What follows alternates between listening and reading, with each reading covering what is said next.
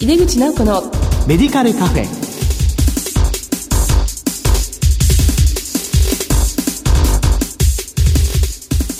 こんばんは。帝京平成大学薬学部の井出口直子です。残暑が厳しいですがいかがお過ごしでしょうか？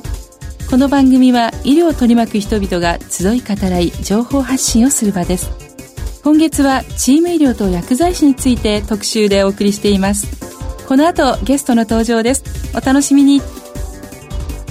入れ口直子のメディカルカフェ。この番組は武田手羽の提供でお送りします。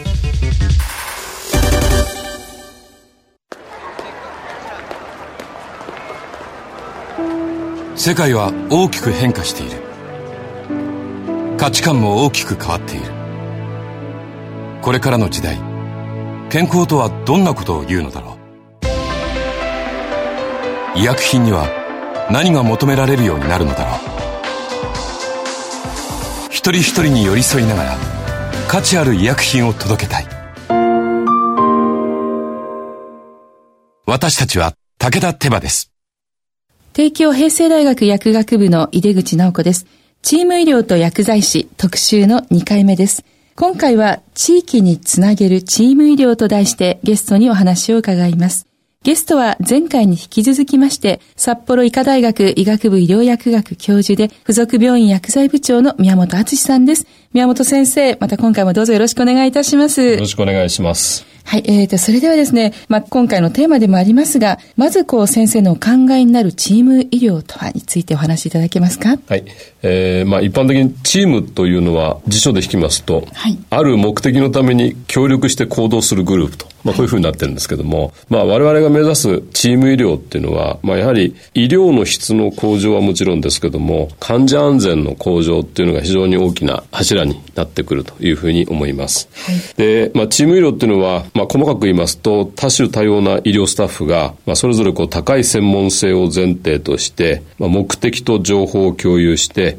まあ、業務を分担すると。そして互いに連携補完し合って、まあ、患者さんの状況に的確に対応した医療を提供していくと。はい、まあ、これがチーム医療ということになろうかというふうに思います。はい。まあ、チームにはあの、いろんな多職種が関わることになると思うんですが、まあ、そういえばもうこう近年、コメディカルとはもう呼ばずに、メディカルスタッフと呼ぶようになりましたね。そうですね。戦後我が国に誕生したチーム医療を構成するいろんな国家資格は様々ございますけれども、まあ、現在病院で働く医療従事者に関して、まあ、以前はコメディカルというような、言葉を使っていたんですが、まあ、実はこのコメディカルというまあ、言葉がですね、どうもコメディアンという似たような語源があるということで、うん、まあ、今あの、日本がん治療学会がですね、えー、医師以外の医療専門職の総称として用いられている、まあ、いわゆるコメディカルという呼び方をもうやめて、薬剤師は薬剤師、看護師は看護師といったような正式名称を積極的にこう使用するようにという通知を行っております。で、まあ、医療スタッフイコール呼び方としてはメディカルスタッフという読み方がだいぶ浸透してきたように思います。はいまあ、そうしましたら、そのチーム医療の、まあ、例としてですね、まあ、先生がいらっしゃいます札幌医科大学では、まあ、どのようなチーム医療を力を入れてやってらっしゃるのか教えていただけますでしょうか。国内で行われているチーム医療にはいろんな形態があるんですけども、はい、まあ、病院が主導で動かしているチーム医療というものもありますし、医療安全、前回もお話しましたような医療安全チームのような、まあ、いわゆる医療安全部がこう主導したチームというものもございます。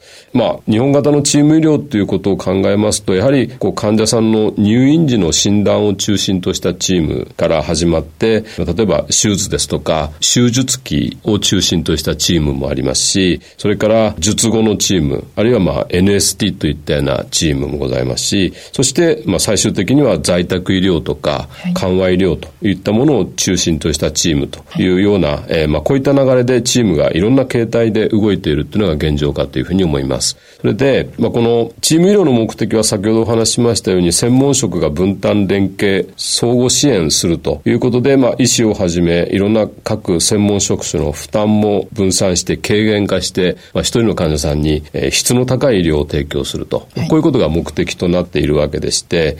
まあ、このチーム医療が大きく日本国内で発展した大きな一つのきっかけがございます。えっ、ー、と、それは厚生労働省通知で、まあ、薬剤師が実施可能な業務というものが、えー、示されておりまして、これ実は平成22年にですね、異性局長通知というもので、医療スタッフの共同連携によるチーム医療の推進についてと、まあ、こういうことで、えー、国内でこういうチーム医療をどんどんと推進すべきであるという異性局長通知が出たというのが非常に大きなきっかけになっております。それで、現在薬剤師がどういったチーム医療に関わっているのかと。まずは前回もお話ししましたような、いわゆる病棟チームというものがまず大きく一つございます。はい、で、その他に、日本病院薬剤師会の調査によりますと、感染制御チームですとか、あるいは栄養サポートチームですとか、あるいは緩和ケアチーム、それから糖尿病チーム、といったようなものですね、まあ、いわゆる病院がこう主導して行っているような、えー、チームもあれば、はい、えー、褥瘡チームとかですね、うそういったような、まあ、いわゆる医療安全が中心となったようなチームというのも出てまいります。はいあの、チーム医療の前提には高い専門性、これが要求されますよね。先生の病院ではいかがでしょうか？はい。えー、やはりチーム医療の中で、こう、医薬品のエキスパートとして専門的な知識と技能というものが求められていきますので、えー、どうしてもやはりチーム医療の中で活躍する薬剤師にとっては、認定ですとか、はい、あるいは専門薬剤師といったものの取得というのが、えー、非常に必須要件ということになってまいります。はいで、まあ、現在、あの、国内でいろんな専門薬剤師制度ですとか、あるいは認定薬剤師制度が動いておりますけれども、まあ、先生ご存知のように、まあ、がん専門薬剤師をはじめとして、まあ、現在いろんな領域の、えー、職能団体はもちろんですけれども、学会でこういった専門薬剤師を非常に多く輩出しております。そうですね。えー、で、もちろん認定薬剤師というものも非常に多く作られているというのが現状かというふうに思います。はいで、私どもの大学でも、まあ、現在50数名いる薬剤師の中で約半数近くの薬剤師が、何らかの領域の、えー、こういう認定専門薬剤師というものの認定資格を、えー、持っておりまして、まあ、それぞれが様々な形でチーム医療の中で、えー、この認定専門薬剤師を活かしながら活躍しているというのが現状かと思います。はいやはりそれぞれが専門を持ってスペシャリストとして活躍していくという、まあ、そのプロセスの中でまあ認定を取っていくっていうことですよね。では先生の病院で特徴的なチームがありましたら教えていただけますか？はい。私どもの病院ではあの HIV の患者さんを非常に多く扱っておりまして、はい、えー、一つ例として HIV 診療チームの、うん、活動についてご紹介をさせていただきたいと思います。はい、現在 HIV 診療チームには日本病院薬剤師会が発行しております HIV 専門薬剤師が入っております。で、まあ、その中で特徴的な点はプロトコルに基づく薬薬物治療管理、えー、PBPM というふうに、えー、呼んでおりますけれども、医師、薬剤師等が事前に作成合意したプロトコールに基づいて、薬剤師が薬学的知識、それから技能の活用によって、医師等と共同して薬物治療を遂行するということを意図として、この PBPM を、この HIV 診療チームの中で活かしております。で、あの、現在こういったような薬剤師にかなりの権限が与えられておりまして、薬物治療の質の向上、それから安全性の確保、え、そしてもちろん医師等の業務負担軽減に、えー、この PBPM が役立っているというのが、え、現状です。で、この HIV 診療チームでは、さらに HIV 感染症患者さんに対して薬剤師外来を、えー、行っております。で、この薬剤師外来を HIV 診療チームで実施する目的は、まずやはり服薬アドヒアランスとか、あるいは薬物相互作用、それから短期的、長期的な副作用の管理という部分が非常にこの抗 HIV 療法を継続する上で非常に重要な部分というふうになってまいります。。こういった管理を薬剤師が実践して、いわゆる HIV 診療の質を向上させるとともに、まあ、医師の業務負担軽減を目指すと。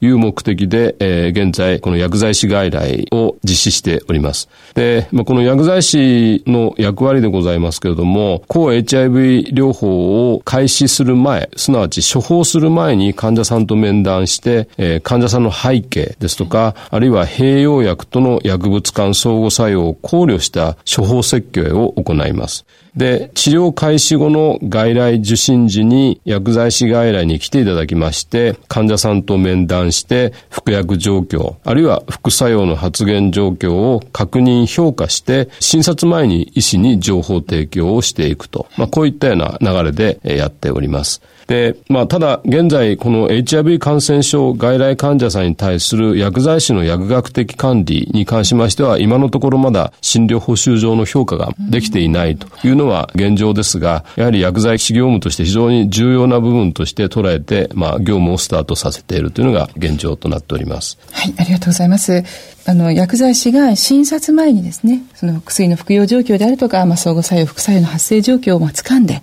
まあ、それを医師に伝えることによって、患者さんがより安全で、まあ、納得のいく治療を受けていくことができるということですよね。まあ、薬剤師外来はいろんなこう分野で今、非常に増えているところでありますので、まあ、これからも診療報酬に関しても、まあ、可能性としてはなんかありそうな感じですね。えあの、そう期待しておりますけれども、はい、まあ、あの、いずれにしましても、この HIV 患者さんというのは、治療の継続というのが非常に大事なポイントになってってまいりますので、薬剤師のこういった外来での仕事、まあ、すなわちこう地域につなげていくような仕事っていうのは非常にますます大事な部分としての業務というふうになってこようかと思います。はい、まあ、こういったこうチーム医療で、まあ、責任を果たすべき、まあ、薬剤師の役割の重要な点はいかがでしょうか？はい。まあ、これは私の試験になりますけれども、はい、えー、チーム医療でやはり薬剤師がこう果たす役割と、責任を果たす役割としては大きく5つが挙げられるかと思います。で、まず一つはやはり重篤な副作用の予測、回避という部分が、えー、一つの大きな責任ということになってまいるかと思います。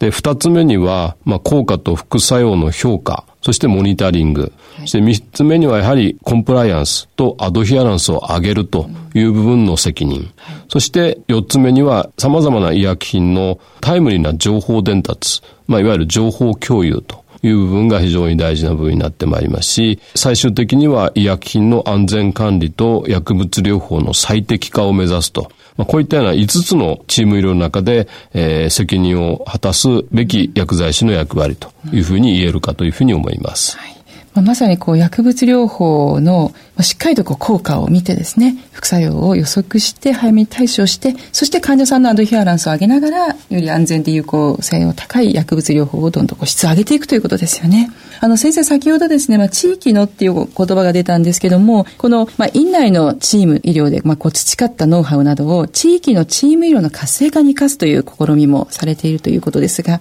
そのあたり教えていただけますか？はい。まあ、今お話しましたような HIV 診療チームでのいわゆる薬剤師外来という部分を非常にそういったような地域につなげるという部分で非常に大事な動きだというふうに捉えております。で、まあ、薬剤師として求められるいろんなこの基本的な資質というのが挙げられておりますけども、やはりこれからの時代非常に大事になってきますのが、地域における医療チームに積極的に参加していくということで、はい、まあ、我々は今まで病院の中で培ってきましたいろんな医療チームでの経験等を、えー、なんとかこれを地域の方に、えー、まあ、例えば薬剤師外来などを通じて反映していくという部分が非常に大事になってこようかというふうに思います。で、まあ、私の考えですけども、やはり病院の中には地域連携室というのが、えー、最近非常に動いております。えー、まあ、いうわけで、そういう地域連携室といったようなところに、こう、薬剤師が専従にですね、えー、いて、そして次の医療機関に、その患者さんの的確な薬物療法をつなげていくとい。う意味で、まあ、そういったようなですね、仕事もこれから非常に求められてくるところではないかというふうに思います。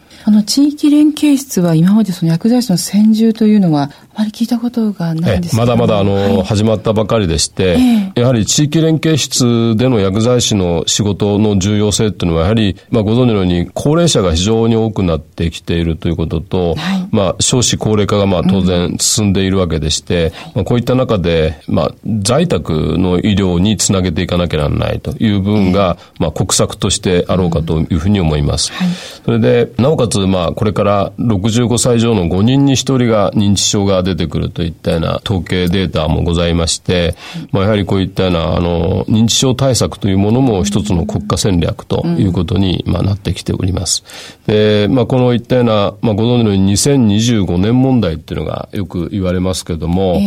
まあ、やはりどうやってこれを医療面で乗り越えていくのかという部分が非常に大きな部分で、まあ、なかなか世界中見てもこれだけ速いスピードで高齢社会になった国はまだないということで、はい、なかなかその対策のいわゆるスタンダードがないということで、えー、日本がそのお手本を示さなきゃなららないというのがございまして、ね、まあそういった中でそういう高齢社会の中でいかに薬剤師がその地域医療につなげていくのかっていうのが非常にこれから大きな仕事、ミッションになってくるんではないかというふうに思います。はい。まあ、あの、地域の薬剤師にしても、こう、退院される、まあ、患者さんをそのまま在宅でこう見ていくときに、なかなかこう、退院時共同指導に行けないとか、まあ、呼んでもらえないとか、そういういろんなことが出てきてるんですけど、地域連携室に薬剤師がもしいらっしゃればですね、まさにその地域の薬局の薬剤師との連携も、より良いものになっていきますよね。えー、そういう意味では、その地域のかかりつけ薬剤師とかも、薬局とかの連携はこれからもっと重要になると思いますけど、先生、そのあたりでどういうふうにお考えですか？はい。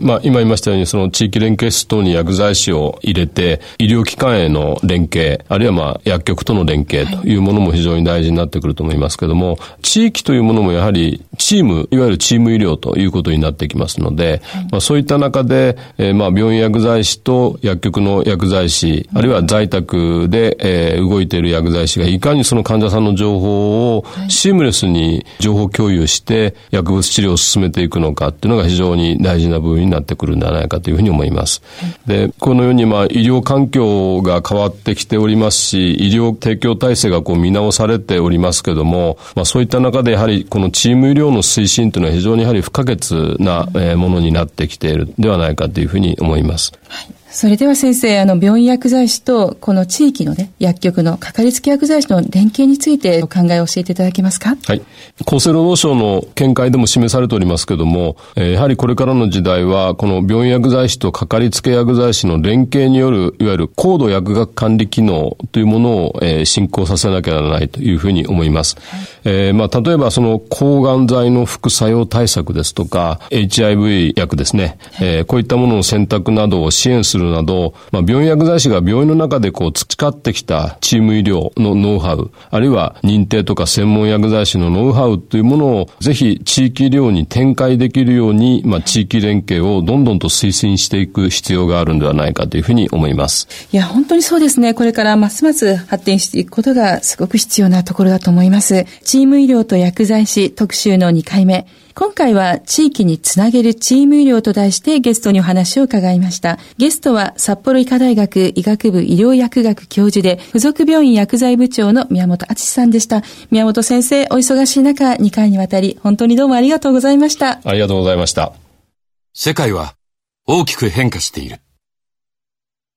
価値観も大きく変わっている。これからの時代、健康とはどんなことを言うのだろう。幅広いラインナップで信頼性の高い医薬品をお届けします。一人一人に向き合いながらどんな時でも健康を咲かせる力を。私たちは武田手羽です。チーム医療と薬剤師をテーマに2回にわたり宮本先生にお話しいただきました。先生の病院でのお取り組みそして地域への展開などいろいろなお話が聞けたと思います。さてこの番組へのご感想などは番組ウェブサイトからメールでお送りいただけます。放送後にはオンデマンドとポッドキャストでも番組を配信しています。ラジコのタイムフリー機能では放送後1週間番組をお聞きいただけます。次回は9月13日の放送です。それではまた帝京平成大学の井出口直子でした。井出口直子のメディカルカフェこの番組は武田手羽の提供でお送りしました。